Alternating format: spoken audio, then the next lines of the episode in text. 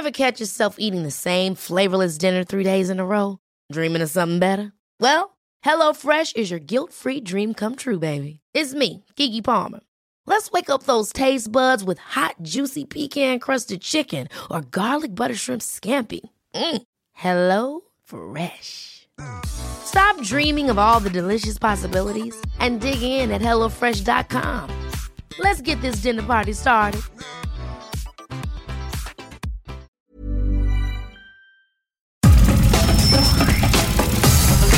Nada más por convivir.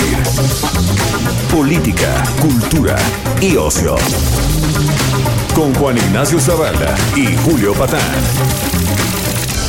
Aquí iniciamos.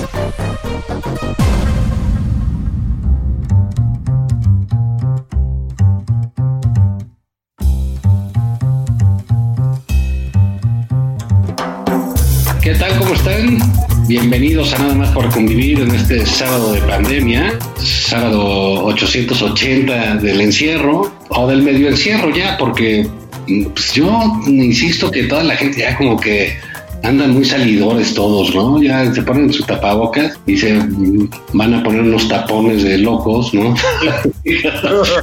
Eso, ¿no? Y Julio Patán, ¿cómo estás?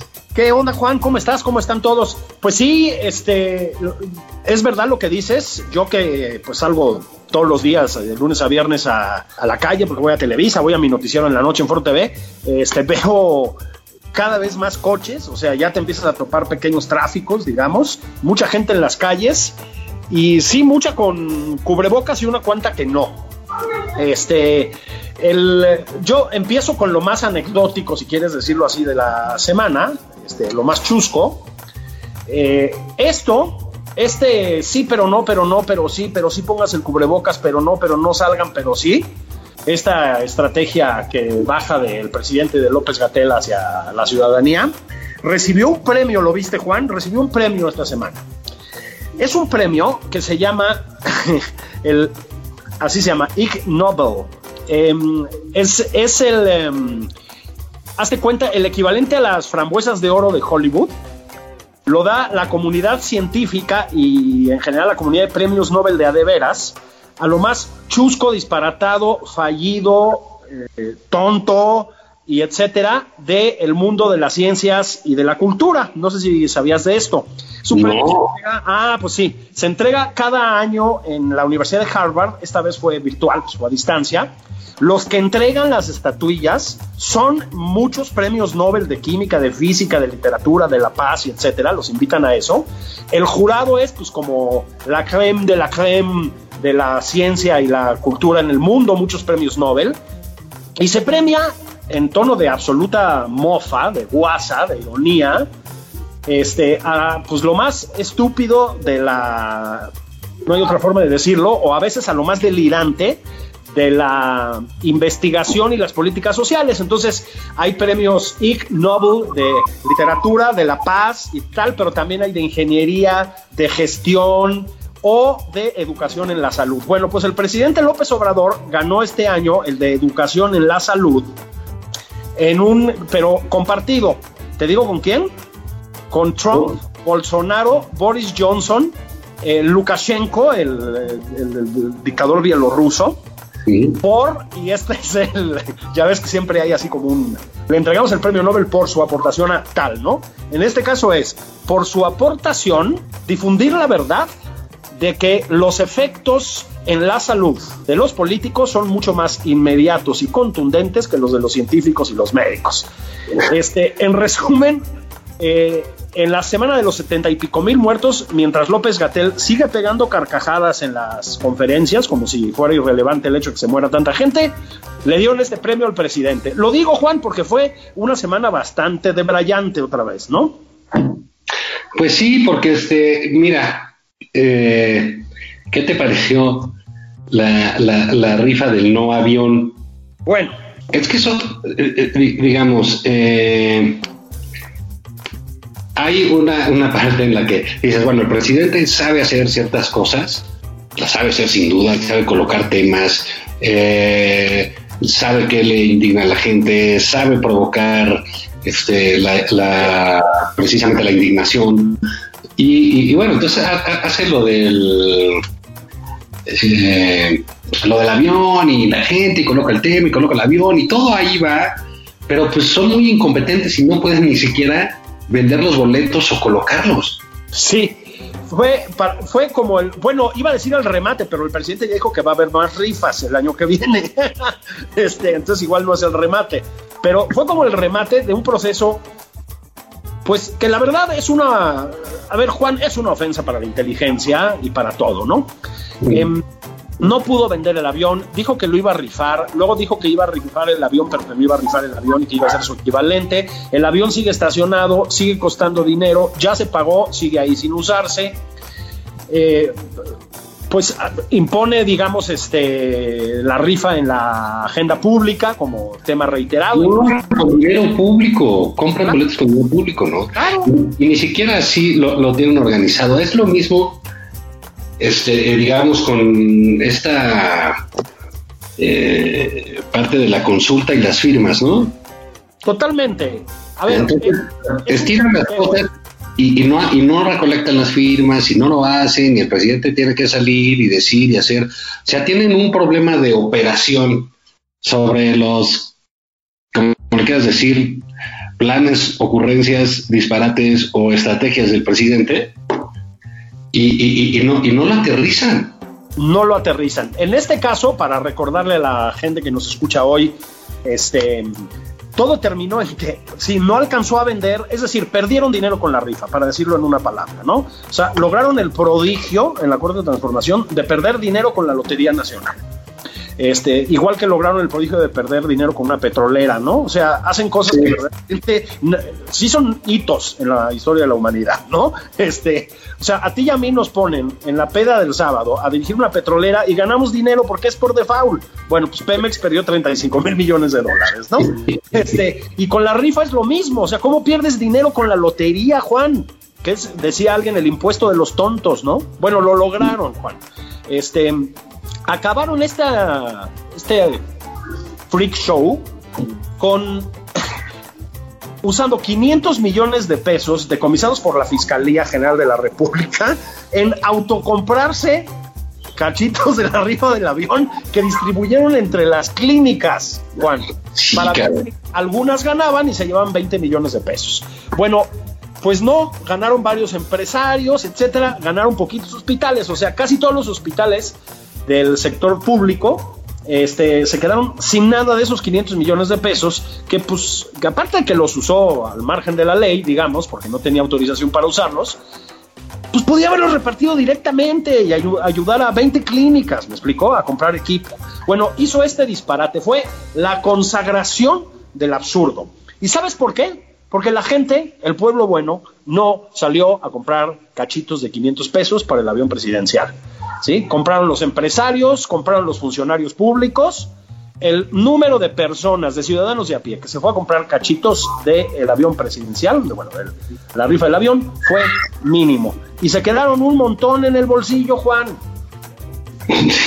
Sí, pues sí, ya, te digo, no, o sea, algo está pasando ahí en la implementación de estas cosas que no les, no les funciona, ¿no? Y creo, eh, bueno, y él ya anunció más rifas y todo, yo creo que sí genera atención, Julio. O sea, eh, eh, digamos, al final es un entretenimiento para la gente, está viendo que si el avión, que si se lo saca a alguien, que quién, que ya le tocó al fulano. Y entonces, como ya le sacó a un kinder y a unos hospitales, entonces saben que es cierto y, eso le va a dar un, empuje a él, ¿eh?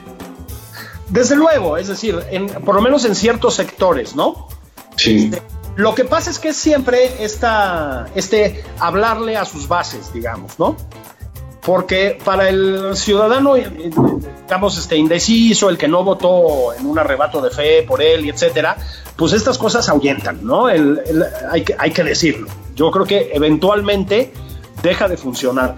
Pero, Juan, fue también, a ver si al rato lo platicamos con más calma, la semana de o sea, tienes una rifa sin rifa, este, una proceso penal contra presidentes que no tienen antecedentes penales documentados una fiesta en el Zócalo popular sin pueblo. es decir, es, es como el surrealismo absoluto el de esta semana. Sí, sí, fíjate que, y bueno, con sus pleitos cruzados, ¿no?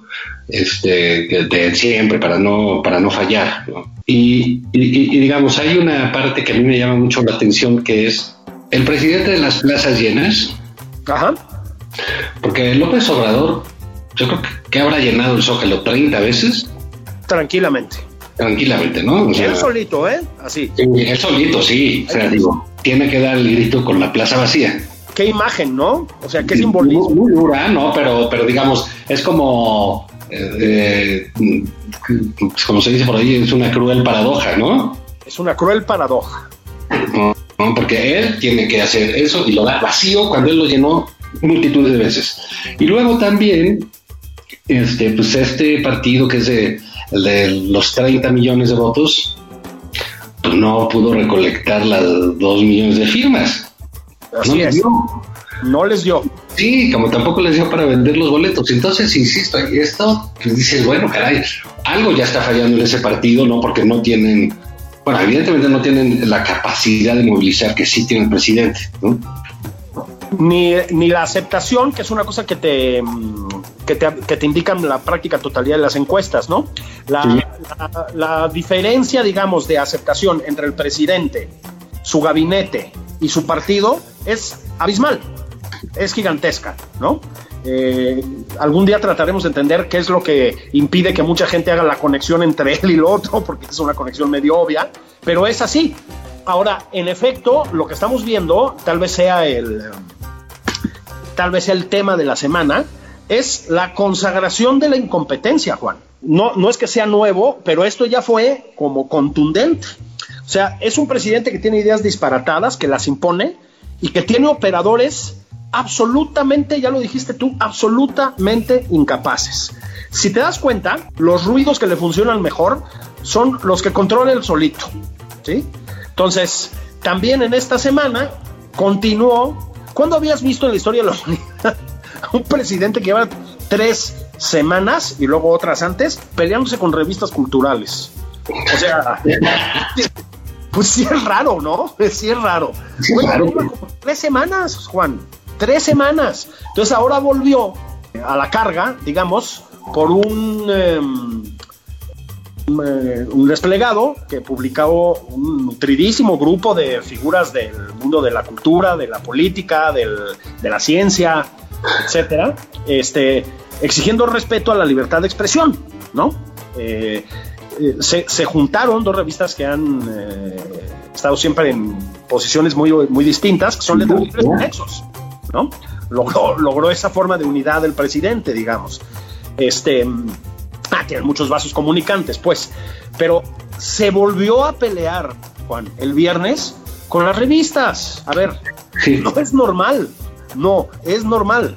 Sí, porque es este, pero digamos, es parte del asunto, ¿no? digo, él, no toma en cuenta la, pues, ni siquiera el tiraje, ni, ni cómo están las revistas, ¿no? Él, él va sobre las personas, ¿no? Los, que dirigen ahí, saca entonces los contratos de publicidad y les dice corruptos y les dice una serie de cosas que, bueno, eh, puedes entender la animadversión que tiene hacia ellos, ¿no? Porque el presidente es clarísimo, clarísimo, que al quien le hizo algo se la paga, ¿eh? Ah, sí, sí, las guarda eternamente, ¿no? Sí, sí, sí, sí, porque entonces, bueno, va ahí y eh, él, digamos, no tiene el, gusto por aniquilar, sino le gusta rostizar, ¿sabes? Así como los pollos que dan vueltas, ¿no? A la rosticería, ¿no? A fuego lento.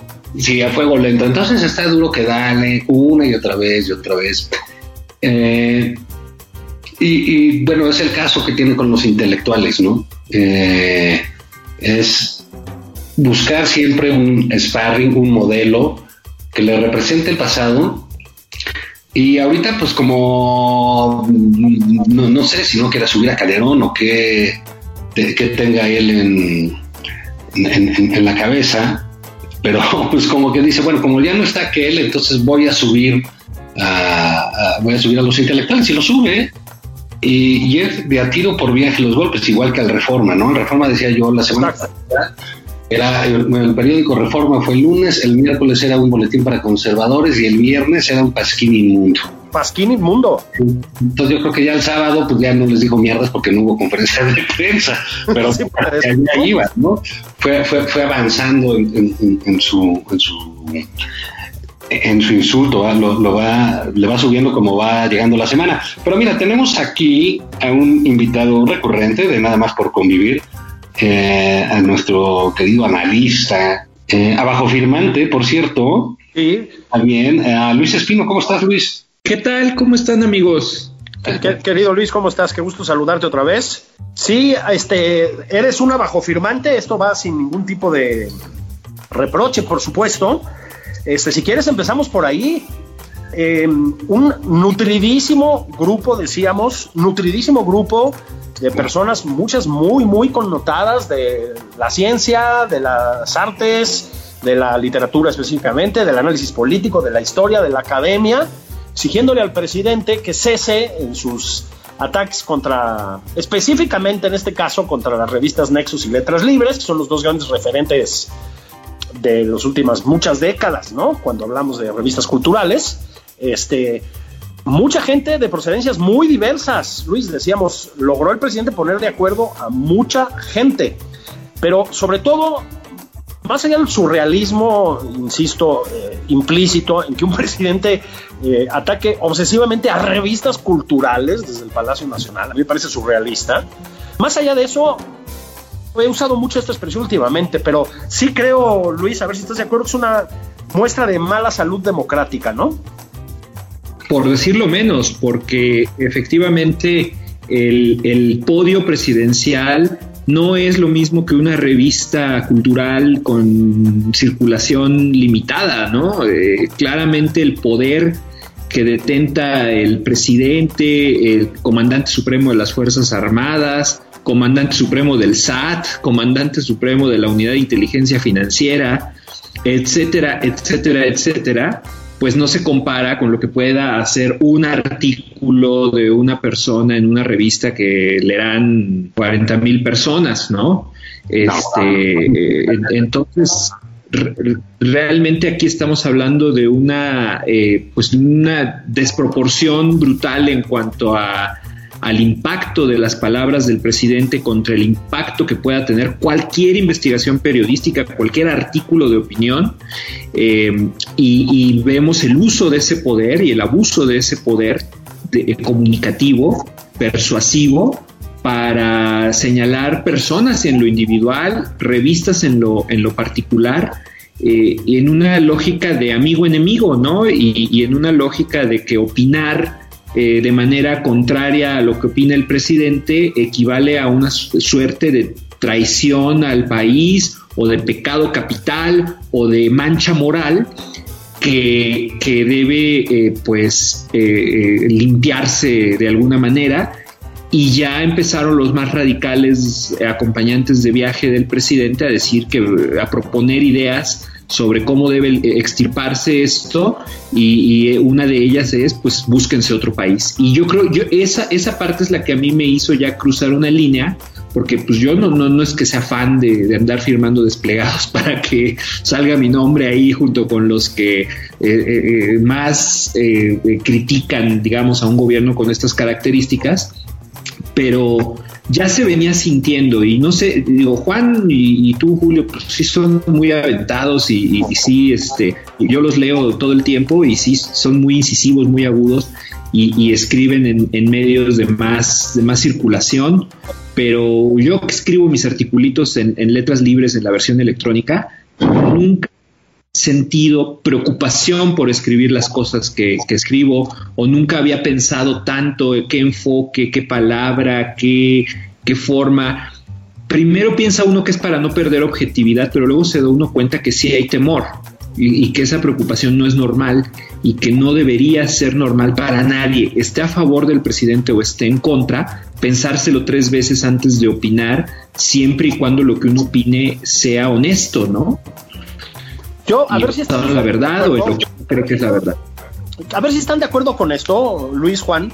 Em, yo creo que más allá eh, de, esto que dices tú, que es lo central, que es la, la intimidación de aquellos que disienten en los medios, sean revistas de circulación limitada o periódicos de amplia difusión o lo que sea. Más allá de eso, eh, más allá de sus estrategias, digamos, distractoras, porque también, pues, como hemos dicho mil veces aquí, el presidente está teniendo una gestión calamitosa en básicamente todos los ámbitos, todos los fundamentales, empezando por la pandemia, ¿no? Que es una tragedia terrible. Eh, y distrae mucho, y más allá de que esto le sirve también para distraer, yo creo que también hay una, más allá de lo que dice Juan, que es que el presidente se las cobra, ¿no? A las personas que, que siente que le han hecho daño, más allá de eso, yo creo que también hay aquí, en el caso específico de letras libres y nexos, porque repito, son ya tres semanas o una cosa parecida seguidas, más los ataques anteriores, más Irma Heréndira Sandoval con el despropósito de sancionar a Nexus como lo hizo desde la Secretaría de la Función Pública.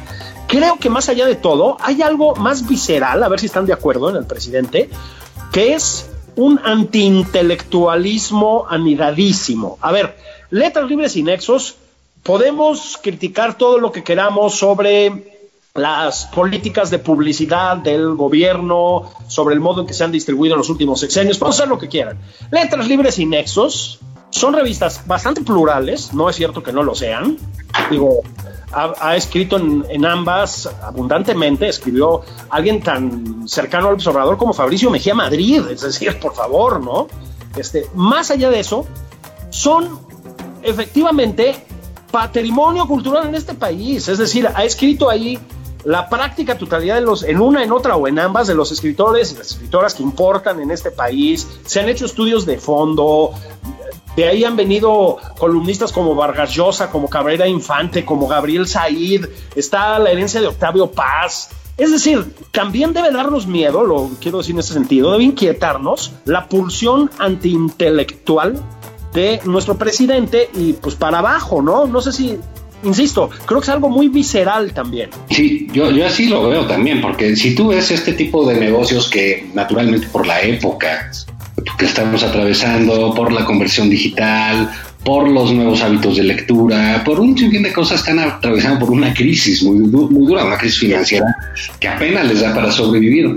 Y entonces este, el presidente los agarra patadas, pues, ¿no? Eh, y les dice vendidos, y arremete contra ellos y, los mete en esta zona que hemos hablado varias veces aquí. Eh, y ahora sí que los mete nada más por convivir con el poder político todo el tiempo, ¿no? Todo el tiempo los, los pone ahí porque es el entramado realmente de la mafia del poder, según él.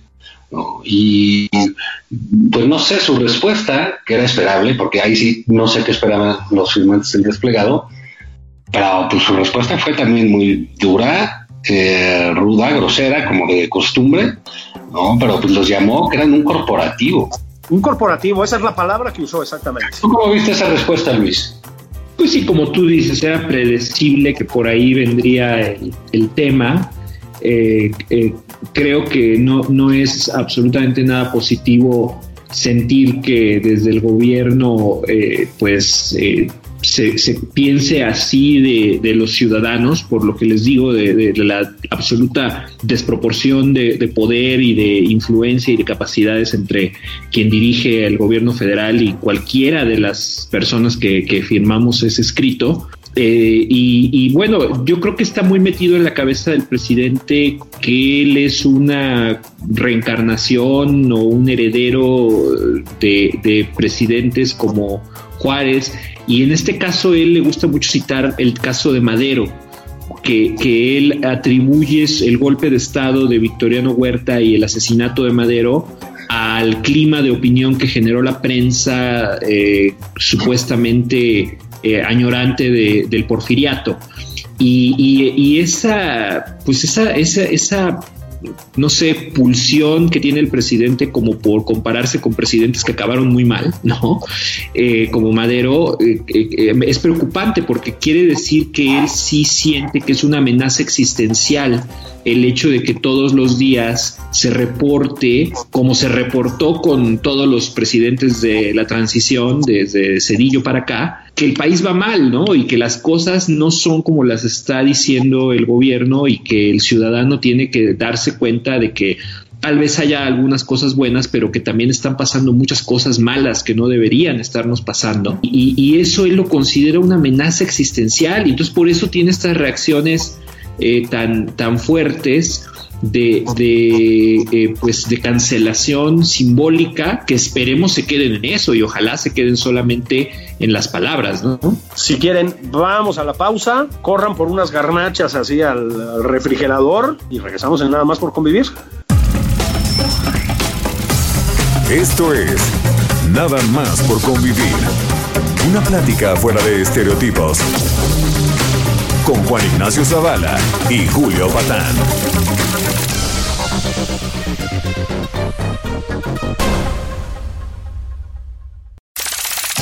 Estamos de regreso en Nada más por convivir. Aquí Juan Ignacio Zavala y Julio Patán. Estamos de regreso nada más por convivir. Estamos platicando el comandante Juan Ignacio Zavala y su servidor Julio Patán con el eh, gran Luis Antonio Espino, un miembro de esta armónica familia que es nada más por convivir. Estamos platicando de una semana que calificábamos de... A ver, todas las semanas son surrealistas desde 2018 en este país, pero de mucho más surrealista que las últimas. La semana decíamos, en la que hubo una arremetida del presidente contra las revistas, acusándolas prácticamente de golpistas, o sea, de fomentar un clima de golpe de Estado, o sea, de un golpe de Estado sin militares.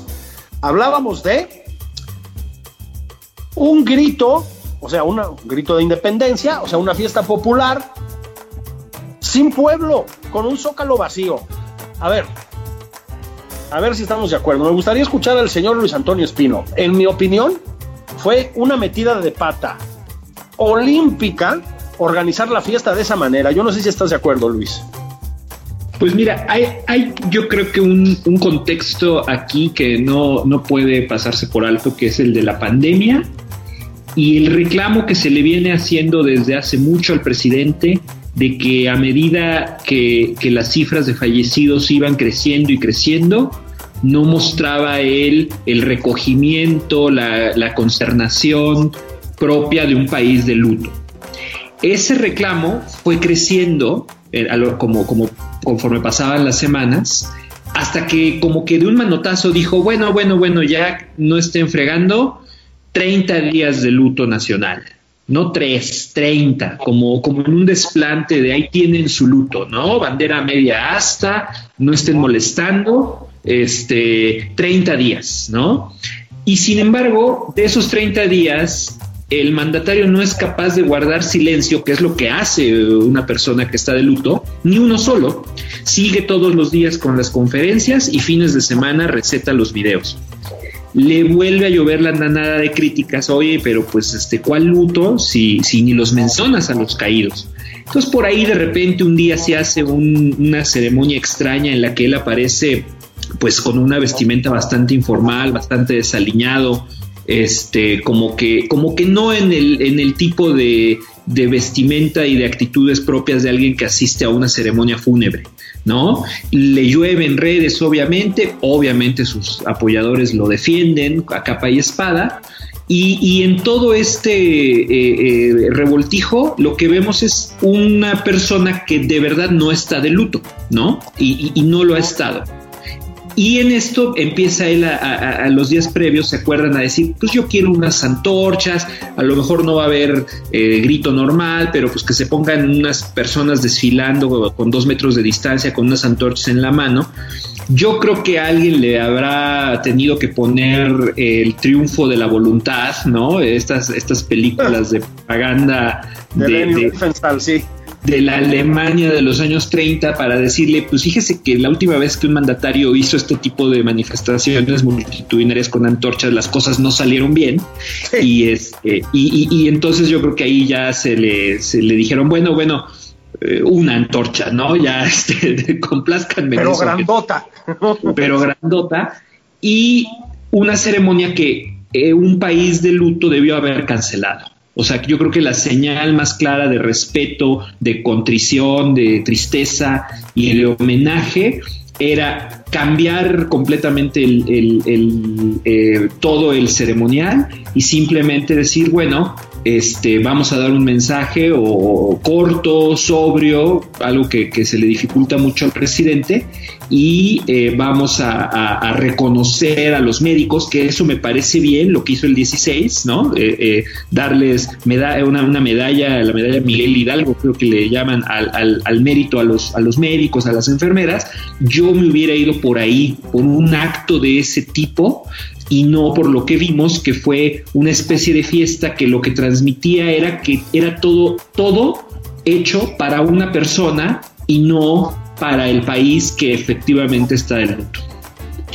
Yo eh, platicábamos con Julio al principio del programa, Luis, de, que hay ciertamente una cruel paradoja en que el presidente que llenó el zócalo decenas de veces él solito tuviese que dar su grito con el zócalo vacío y ah, es, una paradoja que se repite en el partido de los 30 millones de votos y que, no pudo juntar los 2 millones de firmas. Entonces, este, bueno, estamos ya ante un problema ahí de, por un lado, de operación eh, política, no tanto la rifa del avión, como decíamos, no vender los boletos, no juntar las firmas, pues ya son dos seguiditas que le pasan.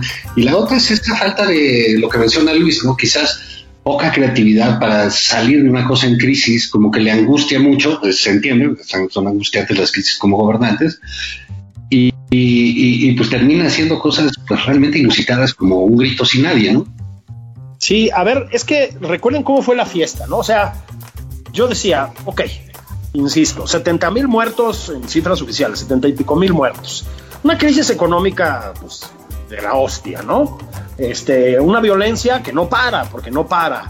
Eh, los medicamentos para los niños con cáncer que no aparecen. Es decir, sí, yo entiendo que no lo van a reconocer públicamente, pero en algún lugar tienes que decir lo que decía Luis, ¿no? Esta fiesta no puede ser igual.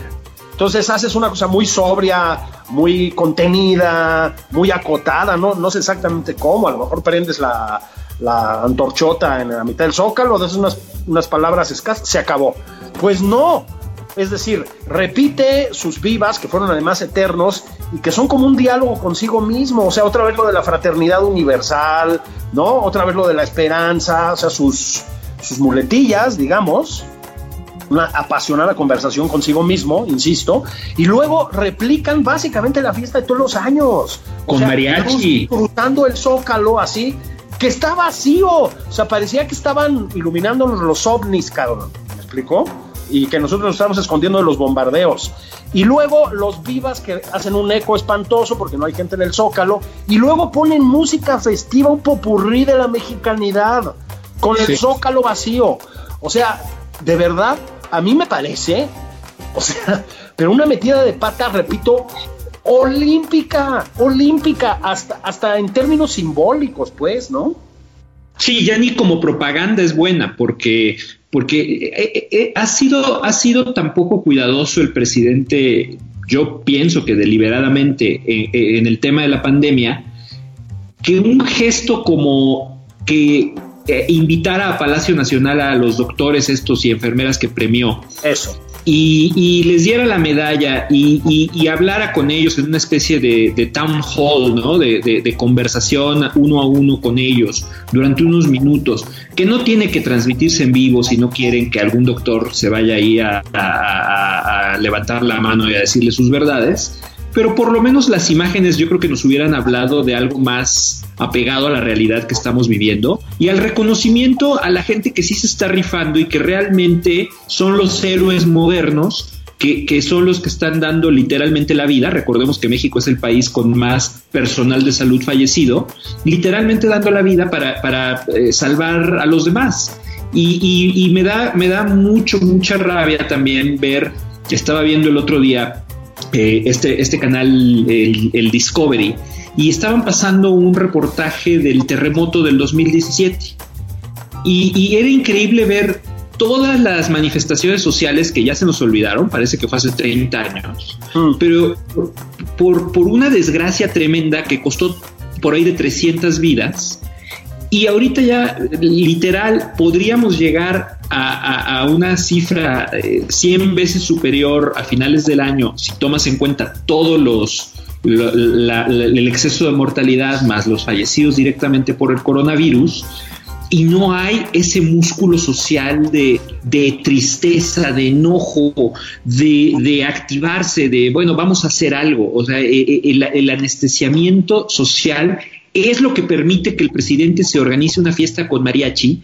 En medio de esto, imagínense lo que hubiera sido Peña si, si el temblor en vez de ser el 19 es el, es el 13, ¿no? Y él dice, pues igual vamos a a, celebrar en el Zócalo.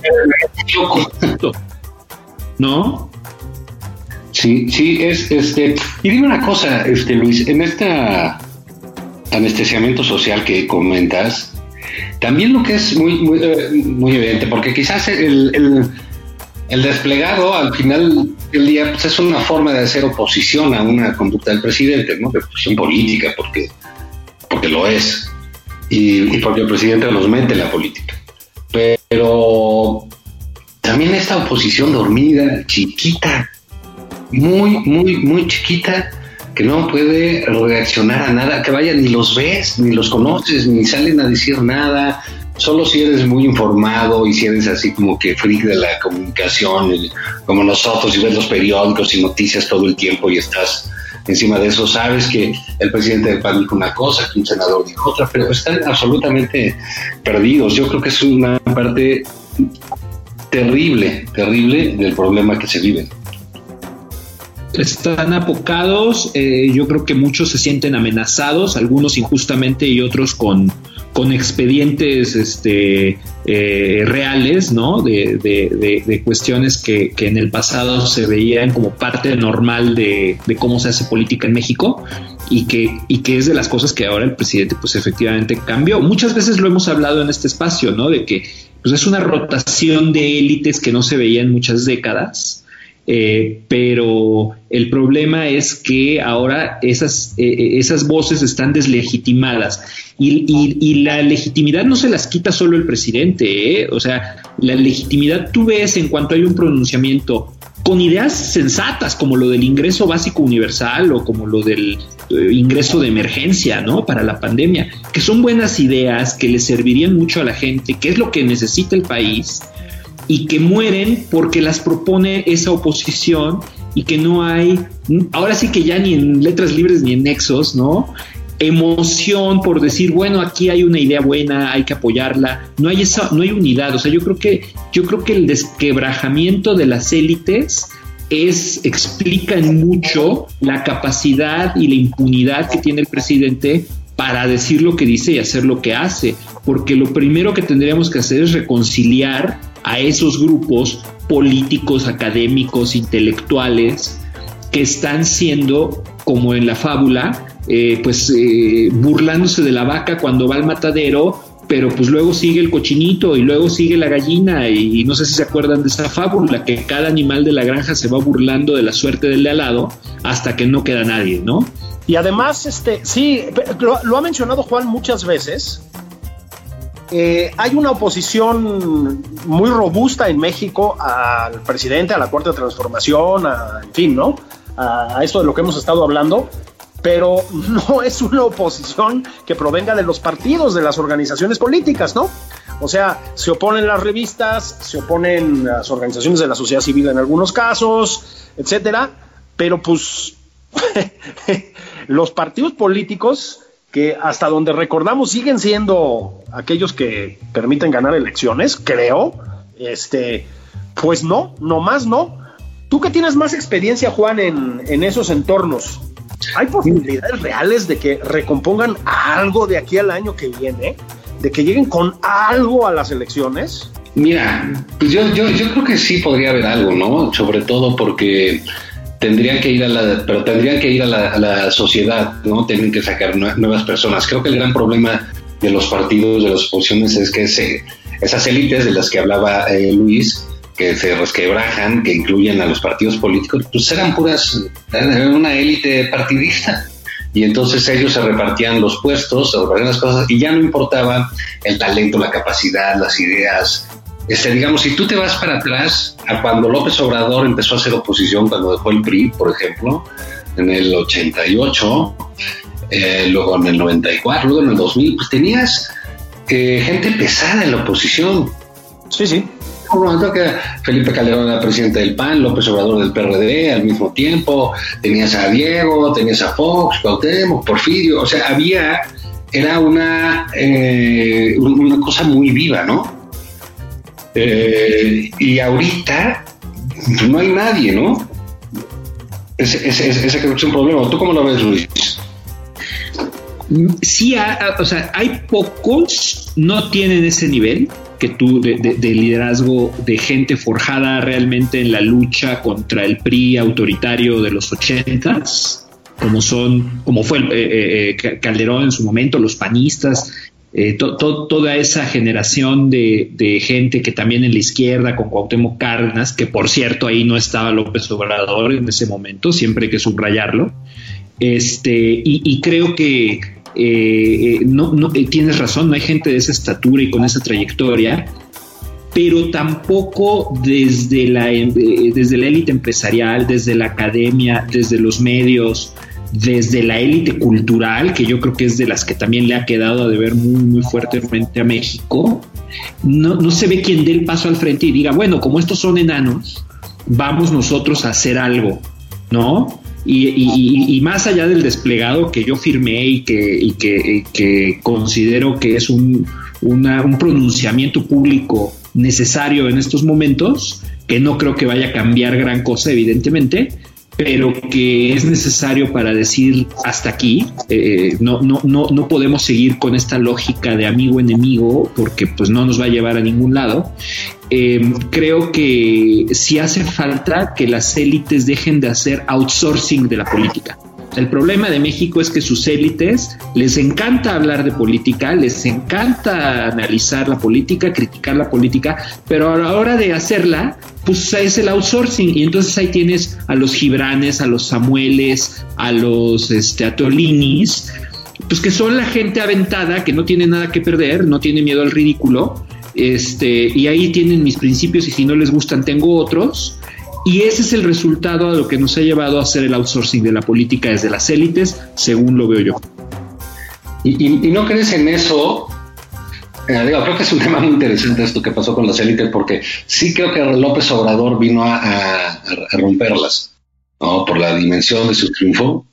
Y bueno, se ha encargado de patearlas en el piso y la recomposición va a ser muy difícil. Y ciertamente, como dices, por ejemplo, una, una clase empresarial, una clase eh, eh, intelectual, cultural, que pues les gusta, les apasiona la política y querían estar y no estar, o los empresarios pues mejor financiaban y ponían un gerente, ¿no? En, algún partido o en una o de candidatos así medio y, y al romperse todo esto, el, el, que hace el presidente, pues hace lo que está haciendo con eh, estas dimensiones que platicábamos desde el inicio del programa, pues los madrea para inhabilitarlos. Entonces nadie quiere ahorita este, asomarse porque lo inhabilitan pues de volada. Primero, como dices, pues te congelan las cuentas. Luego te pasan a la plaza pública a humillarte en las mañaneras. Luego se mofan de ti. Bueno, está cabrón así a ver qué se avienta, ¿no? Es un problema de acción colectiva porque nadie quiere ser el primero. El tema es que como nadie quiere ser el primero por miedo, nadie se avienta, pero, pero si fuera realmente el 47% de la ciudadanía que no se nos olvide, o sea, 47% que no votó por él, no es poco, o sea, no es 15%, no es 10%, o sea, es casi la mitad.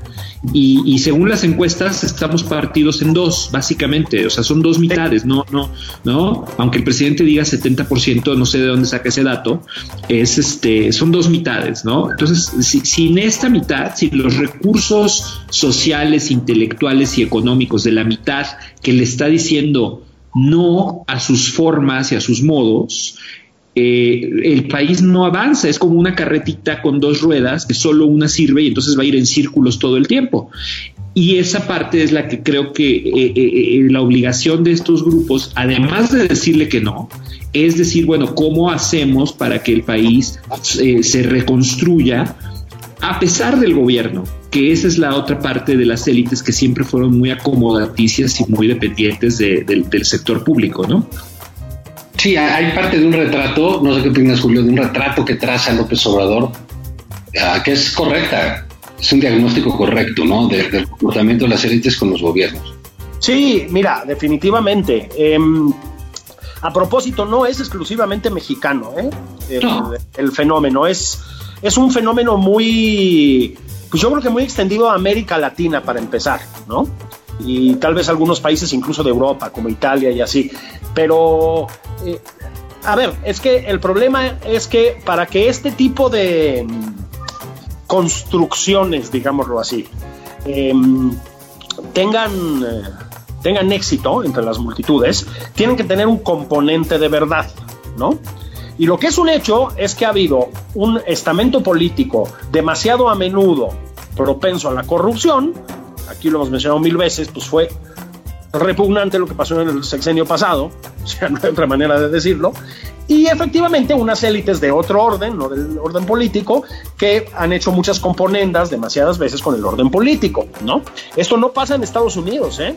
Esto eh, no pasa para nada en una proporción similar a la de México, digamos. Lo que pasa es que el relato presidencial em, aterriza con más felicidad de la que debería, yo creo, en más gente de la que debería. Yo he discutido mil veces con un buen amigo que además es crítico y, e informado, como Alejandro Rosas, que, tiene muy incorporada esta cosa de todos son iguales. Ah. Todos los exenios es lo mismo. No, no todos los exenios es lo mismo y no todos son iguales.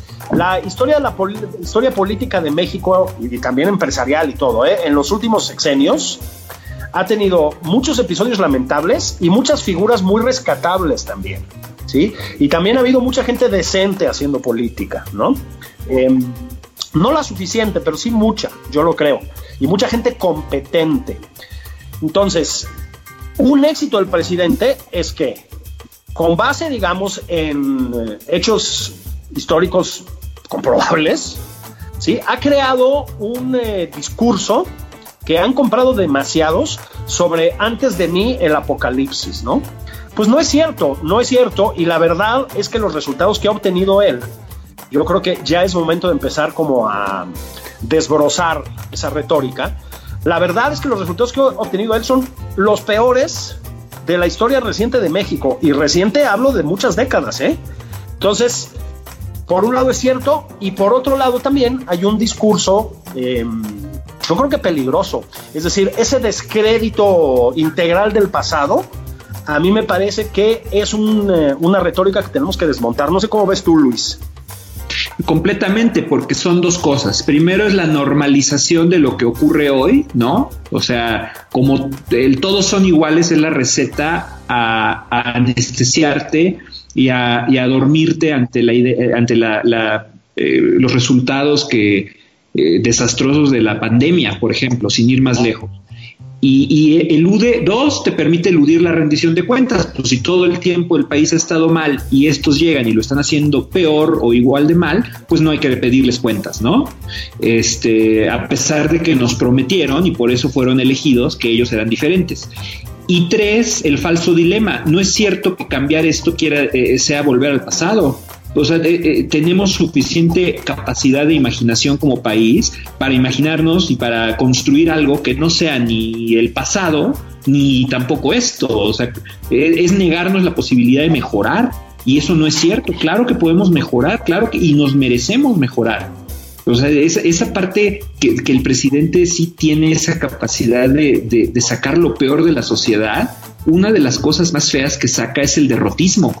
Es que, es que, es que estamos como que condenados o como que íbamos muy bien, pero nos echaron la sal. Eh, que es esa mentalidad que sí me parece está muy arraigada eh, en, en, la sociedad. Digo, no me voy a poner aquí a hacerle al psicólogo de masas, pero no es cierto que nos merecemos esto y no es cierto que no podemos estar mejor que esto y mejor que, los anteriores. Sí se puede, sí, sí podemos. Todo esto para decirles, ¿verdad, Juan? Que hoy aquí empieza el camino hacia la presidencia de la República de Luis Antonio Espino.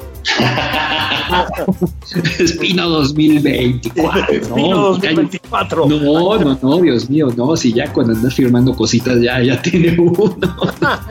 pues qué onda, Juan, nos tendremos que... Oye, pues esto fue todo nada más por convivir. Gracias, Luis Espino, queridos eh, radioescuchas. Ya vamos a estar mañana también. Regresamos a los domingos, sábados y domingos. Vamos a estar aquí nada más por convivir. Muchas gracias, Julio. Nos vemos. Abrazotes grandes para uno, el otro y todos los que nos están escuchando. Y para Gerardo, para Gerardo que está, como decimos los que somos de población de riesgo, Juan, ¿cómo? En los controles. En los controles. gracias, amigos. Gracias. Nos vemos. Esto fue Nada más por convivir. El espacio con política, cultura y ocio con Juan Ignacio Zavala y Julio Patán.